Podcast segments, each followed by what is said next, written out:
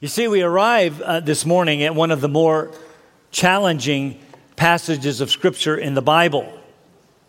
And I've actually said that before because this text is actually everywhere. And it's challenging not just for what it says, but for what it does not say.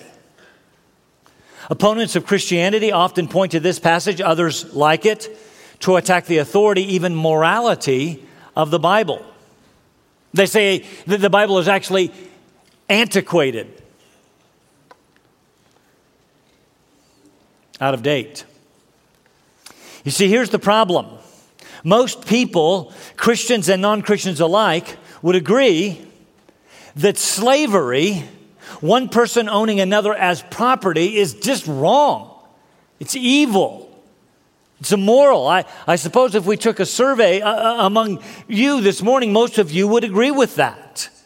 I mean, we are abhorred to hear that slavery still exists around the world today by the tens of millions. And, and, and so we have rightly developed fair trade practices where we buy from fair, we only buy fair trade products, and, and we should. Christians continue to lead the fight against modern day injustices like child slavery and sweatshops and, and the sex slave trade that happens not just in the East, but as I understand it, the, the sex slave trade is most prevalent in the United States of America on Super Bowl weekend.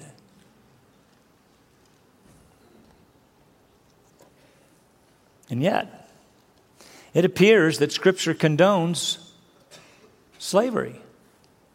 After all, it regulates it, gives instructions for buying and selling slaves and the treatment of slaves. Google slavery in the Bible, and the first site to appear is evilbible.com with an article suggesting the Bible is evil for its acceptance, indeed, its promotion of slavery. And, today, the passage tells us how slaves are to obey their masters, even evil ones. That's challenging. To suffer unjustly.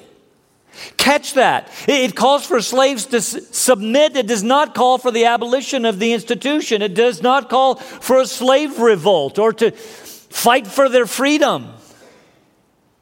Why, in one New Testament letter, the Apostle Paul actually sends a slave named Onesimus back to his master named Philemon.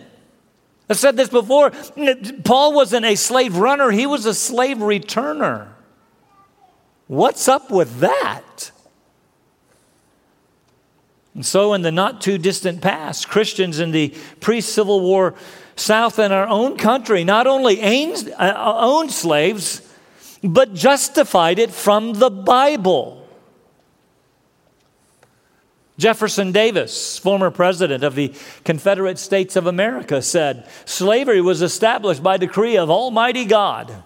It was it is sanctioned in the Bible in both testaments from Genesis to Revelation. It has existed in all ages and has been found among the people of the highest civilization, as if that writes it, and in nations of the highest proficiency in the arts. We're not barbarians, you see. A 19th century South Carolina pastor, one for whom Furman University was named. Don't tell them. And I won't just tear down statues, they're going to burn buildings there. Said the right of holding slaves is clearly established in the Holy Scriptures by both by precept and example. Reverend Richard, Reverend Richard Furman. Is that true?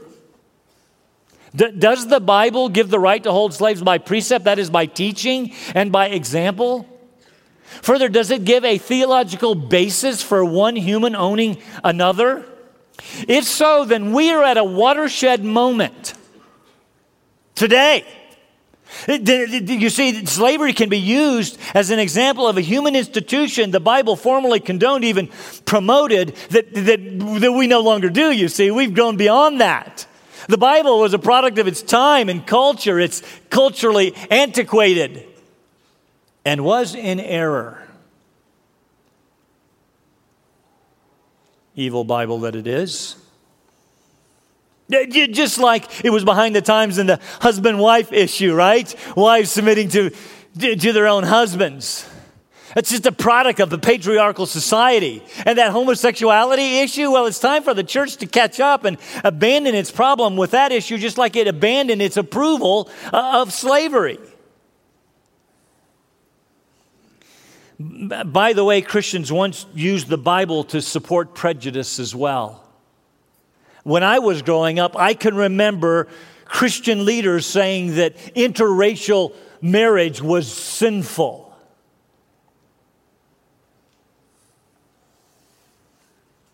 This is an enormous, an enormous challenge. I cannot overstate it. Yes, I am aware it was primarily Christians who, who, were responsible for the abolition of slavery in both the United Kingdom and the United States. I've watched the movie, read the book. I commend it to you Amazing Grace, which tells the story of the great Christian statesman William Wilberforce. He became a member of Parliament in 1784 at the ripe old age of 24. The next year, he came to faith in Christ. He called it the Great Change.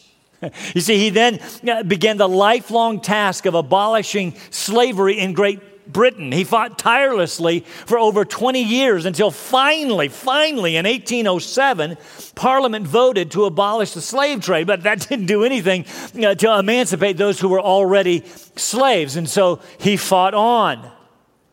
Freeing them took until three days. He was literally on his deathbed, three days before his death in 1833. This great Christian statesman fought slavery for almost 50 years. And well, he should. The author of Amazing Grace, Eric Metaxas, writes in his introduction these incredible words. Wilberforce saw much of what the rest of the world could not, including the grotesque injustice of one man treating another as property. He seems to rise up out of nowhere and with the voice of unborn billions, with your voice, with your voice and mine, shriek to his contemporaries that they are sleepwalking through hell that they must wake up and must see what he saw and know what he knew, and what you and I know today that the widespread and institutionalized and unthinkably cruel treatment of millions of human beings is evil and must be stopped as soon as conceivably possible, no matter the cost. And I don't know about you, but I could say, Amen. And stop it, he did, almost single handedly. And then the great Christian statesman of our own country, Abraham Lincoln, who hailed Wilberforce a hero, abolished the slave trade, and freed the slaves with his Emancipation Proclamation. Listen, in 1863, a full 30 years after Great Britain did it, two years later, the 13th Amendment to the Constitution outlawed slavery. Hallelujah. So here's my question did Wilberforce and Lincoln finally get something right that the Bible never seemed to figure out? Did Wilberforce and Lincoln fix Paul? And did, did the 13th Amendment fix Peter? As I said, we have an enormous challenge. And so I'll, I will attempt to do the following three things this morning you can consider it a bit of an outline. First, we must compare slavery in the Bible with slavery in the New World, with which we are somewhat familiar from our own history. Were they the same thing? Second, I will seek to teach the text then within that context, not ours, that context of understanding. And third, buckle up. I will seek to apply relevant principles for us today and our submission to authority in our work environments. You see, the truth is, most of us have bosses. Do you like them? Do you respect them? Do you submit to them with gritted teeth? Let's begin by answering the question Was slavery at the time of Peter different than slavery in our antebellum or pre Civil War South? And the answer is a resounding yes. Now, I covered this uh, about eight years ago. I'm going to cover it again because many of you were not here and the rest of you don't remember. Again, consider the following. First, slavery in the Greco Roman culture was not a matter of race. In the American South from the 17th to the 19th centuries, slaves were primarily black Africans who were forcibly taken from their homelands and enslaved. In the society which Peter addressed, race was not the issue. Slaves came from every quarter to include both Romans and Greeks. The most common source of slaves were prisoners of war, while others were rescued infants because of this practice called patricide. If the father didn't want the newly born child, leave him to die, and they would gather the child up off, usually from the rocks. Incredible. And make them into slaves. There were those who sold themselves into slavery. Think indentured servants. Others were born into slave families. Second, most ancient slaves could reasonably expect to be emancipated, or that is freed, during their lifetimes, usually by the time they were 30 years of age. In fact, freed slaves became such a problem in the empire, such a, an impact on the economy, that Caesar Augustus of Bible fame passed a decree limiting the number of slaves that could be freed each year and required that the slave at least be 30. Of course, slaves in our country were so for life. Third, many slaves worked in a variety of specialized and responsible positions. Unlike slavery in our country, they, then they were not just manual laborers, they were doctors and teachers and accountants and administrators and musicians and artists and the like. Fourth, many slaves received education and training for those specialized skills. You see, it was understood this benefited both the slave and the master. Of course, in our country, slaves were simply treated as property, chattel, ignorant. We could say animals. Remember the Missouri Compromise? They're three fifths of a person.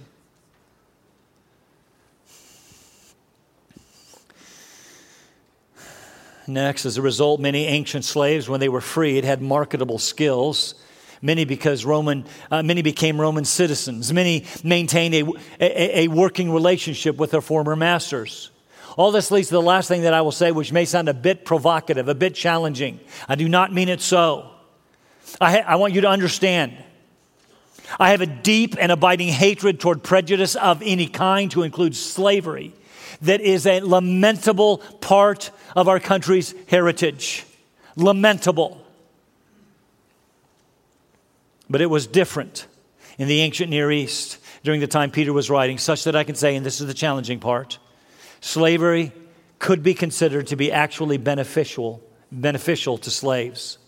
It can be said that while slavery in the South was for the benefit of slave owners, slavery in the first century often benefited and provided economic relief to people, to slaves. Y- yes, to be clear, Many were horribly mistreated. To deny that, if you've heard that, that is patently false. But many found their situations not only tolerable, but helpful. Many found it economically advantageous to belong to another. Because you see, when, the, when you became a slave, sold into slavery, that's the reason they would actually sell themselves into slavery. The master was responsible for their care.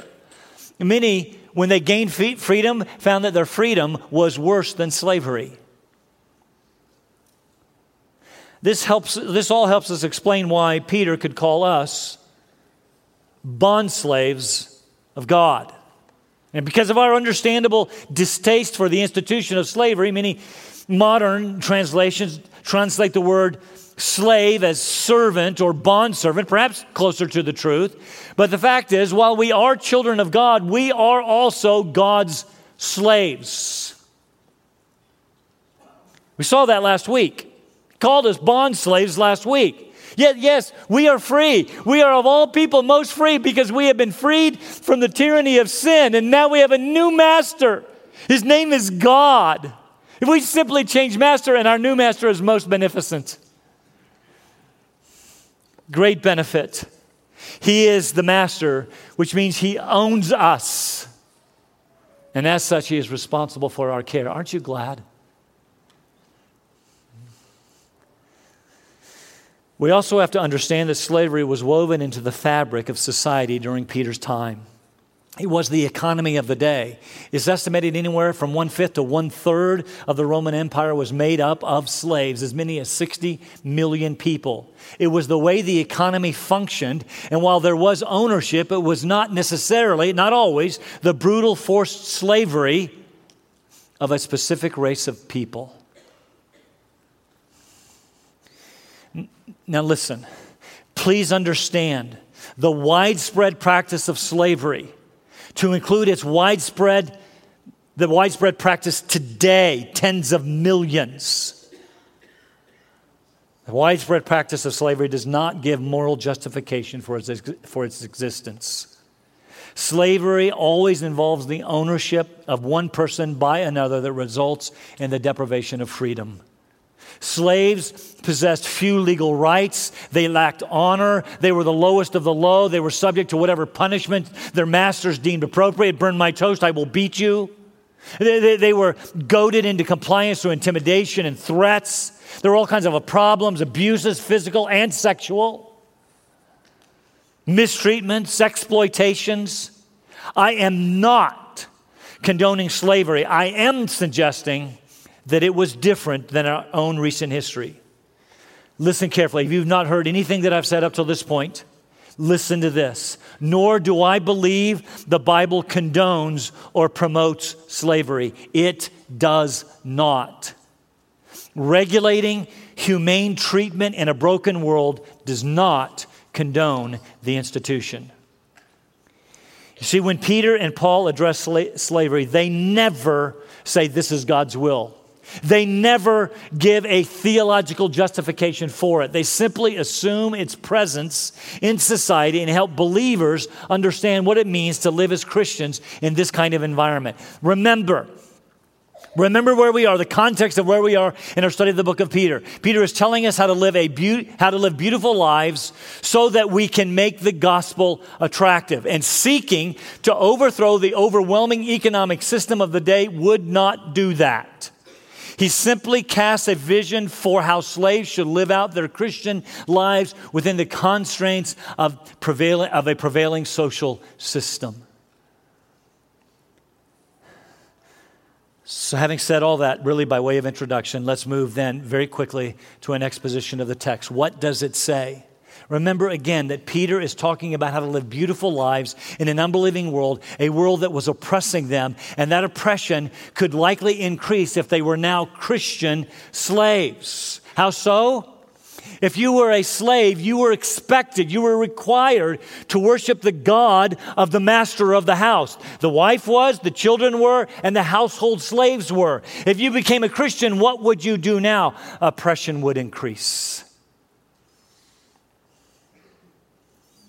The implication here seems to be live within culture, obey its mandates, don't unnecessarily incite revolution, and do what is right. Because we want to make the gospel attractive. And the one way the one way that we can do that is to live lives of beautiful, humble, dare I say, joy filled submission. Peter launches here into what is called a household code. Paul did that all of the time. It was actually all over the secular world at this time. You see, it's kind of a, they had kind of a crazy idea. They understood as, as goes the family, so goes the society. We've kind of lost that. It takes a village and all that. So it was vital to society to maintain the stability of households.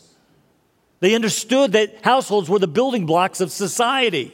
Hence these codes, codes. What's interesting to note, very important, is the secular codes, and there were lots of them, were largely addressed to superiors, that is, masters and fathers and husbands in these patriarchal societies. They did not, listen, they did not address slaves, children, and wives because they were thought unworthy of attention. It's lamentable. Aristotle had himself written a household code, who lived in the fourth century BC. I think he was born about 384. He said, of necessity, households, he, he said, of necessity, households are made of slaves and freemen. And he called slaves an animate article of property. Just like your wheelbarrow, only this one moves and talks. They were considered unable to take part in rational, reasonable discourse. Aristotle said, and I quote, the slave is entirely without the faculty of deliberation. So, this was the view of slaves animated articles of property without faculty for thoughtful conversation. They were not worthy of moral instruction. And yet, Peter addresses them directly and gives lots of moral instruction. This would have been staggering, stunning. It's obvious he considers them to be rational and moral beings capable of developing meaningful relationships, not only with masters, not only wives with husbands, but with the Lord Jesus Christ. So, just by addressing slaves this week and wives in two weeks, Peter is actually elevating them as did Jesus. Look at the text with me finally. For 1 Peter chapter 2, three verses. Verse 18 Servants, be submissive to your masters with all respect, not only to those who are good and gentle, but also to those who are unreasonable. The word means perverse. For what credit is there if, when you sin and are harshly treated, you endure it with patience. But if, when you do what is right as a Christian and suffer for it, you patiently endure it, this finds favor with God. Those are some challenging words. Peter turns his attention first to slaves. The word is actually uh, related to the word house. These are household servants in the household code. And he says, Servants, be submissive. And the word submissive means obey. Be submissive to your master. Several thoughts I'm going to draw from the text. No outline here. I'm just going to make a few observations very quickly. First, servants or slaves were to simply submit, do what you're told. In fact, similar passages in Ephesians and Colossians say they were to obey in all things, not just when you feel like it, just not like when you feel like you're being treated well, not just when you feel like you're being paid enough or it's in your job description. You are under authority, obey. Second, be submissive with all respect. Now, this could be show masters the respect that is due them as your masters. Other passages seem to indicate that, but the word is actually fear. He just used it in the previous verse. Be submissive with all fear. And we, in, in 1 Peter, he seems to go out of his way to remind us we show respect and honor where respect and honor are due, but we only fear one. We only fear God. So many suggest, I think rightly, that slaves submit out of a reverential fear for God. He is, after all, the one whom we serve and the one to whom we will give an account. Paul said it this way in Ephesians chapter 6 Slaves, be obedient to those who are your masters according to the flesh. Yeah, you have earthly masters with fear and trembling. Well, who is that to? Well, he seems to say it's both in the sincerity of your heart as to Christ, not by way of eye service as men please. In other words, not just when they're watching you, but as slaves of Christ doing the will of God from the heart, with good will render service as to the Lord. That's who you're serving, not to men, knowing that, what, that, that whatever good thing each one does, this he will receive back. The idea is that of reward. He will receive back from the Lord, whether slave or free. Colossians 3 makes it more clear. Slaves in all things, obey those who are your masters on earth. You have earthly masters, not with external service. In other words, not just when they're watching, as those who merely please men, but with sincerity of heart, fearing who? Fearing the Lord. Paul reminds us it is the Lord that we are ultimately serving. So do that with appropriate reverential fear. Remember, you are serving Christ and his gospel.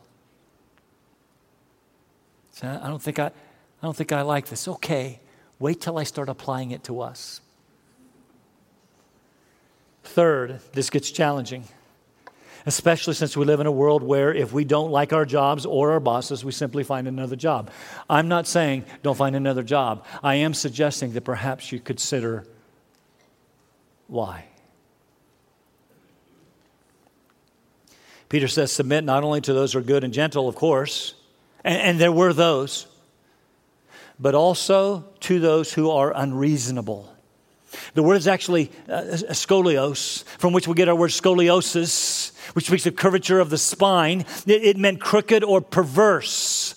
It means unreasonable. It's the opposite of good and gentle. It is not so much to say it means harsh. That's hard to hear. He actually says, don't, don't disobey because they're bad. Obey all the more. Don't stage a sit in. Don't stage a walk out or protest. Fight for your, don't fight for your rights. Don't fight for your freedom. Don't run away. Instead, he says, submit. How in the, knowing how these slaves were treated, how in the world can he say that? The gospel. He tells us how in verse 19, for this finds favor, and the word is grace. This finds God's gracious favor if, for the sake of conscience toward God, that's whom we're serving, we're serving Him and His gospel. This finds favor with God, and the implication is future reward. If I had time, I'd take you to Luke chapter 6 to, to show that, but that's what the, the idea is here, uh, is here for. It finds God is pleased with it and will reward it. If for the sake of serving God faithfully we bear up under sorrows and unjust treatment in obedience to Him and to His gospel, He likes that. Again, were slaves mistreated? Yes, they were. They had no recourse. There were no such thing as labor laws that, that, that, that trumped the treatment. Sorry to use the word Trump. And Peter writes, Bear up patiently. Justice will come, reward will come. We're reminded we don't belong here. It's okay, everything's going to be fine. And who knows, by your beautiful response, you're making the gospel attractive, and the master could actually become a brother. He elaborates, says basically the same thing, verse 20. If you are punished for doing evil, what credit is there for that? Listen, if you get in trouble for disobeying, you deserve it. You get a beating. Okay, that may be a little strong, but you deserve it. But if you do what is right, and here it is in the context of suffering, do what is right as a believer and you suffer for it, patiently enduring, this finds favor, this finds grace with God. Listen, with such submissive, faithful, patient obedience, God is well pleased. You say, You have I don't like this. You have no idea what my work environment is like. Doesn't matter.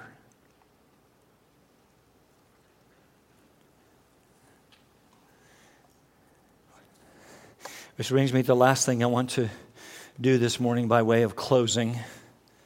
If Peter was addressing the predominant socioeconomic structure of his society, do these words have any bearing on us American Christians today.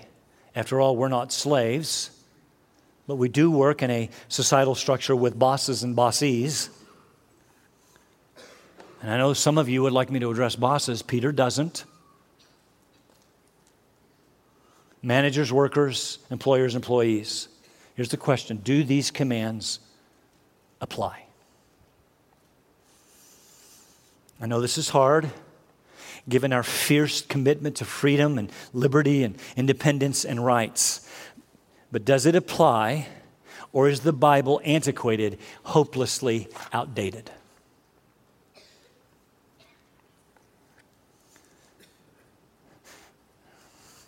Before I move to that, in my introduction, I commented that Paul sent a runaway slave back to his master. That is true.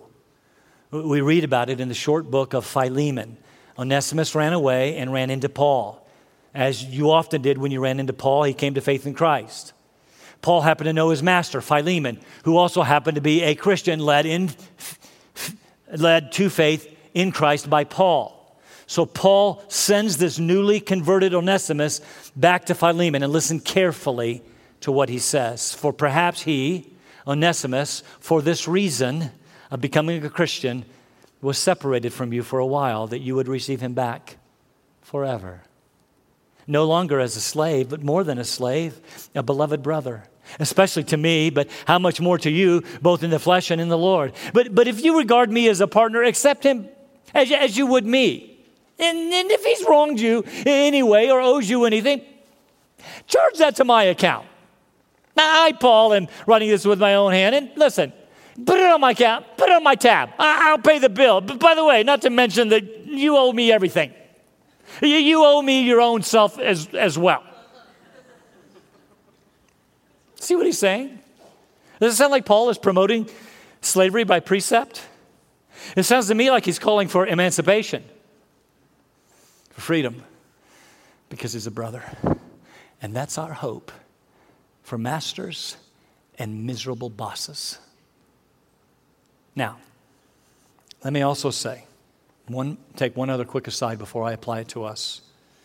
In the reading that I did, I found that it is estimated that there are somewhere between 21 and 46 million people held as slaves throughout the world today. Incredible.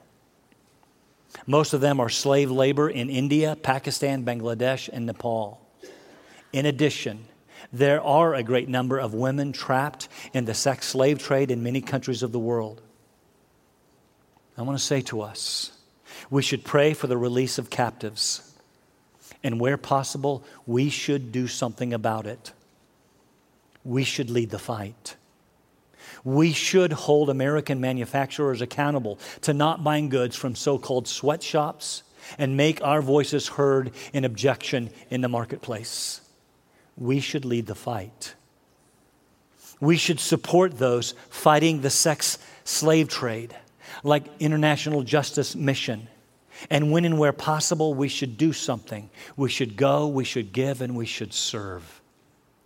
We have to do everything that we can as followers of Christ to obliterate this blight on our world. So now, what, what can we apply as workers under authority, since most of us have bosses to whom we are accountable? What can we do as employees in our socioeconomic authority structure? Some very quick things. First, we should do what we are told. I want to say this very gently, but we have way too much of an attitude of entitlement. I deserve my pay. You're lucky to have me. Not, I'm lucky to have you. I can remember when the attitude was, I am so thankful to be working here because you could hire 10 million people to take my place.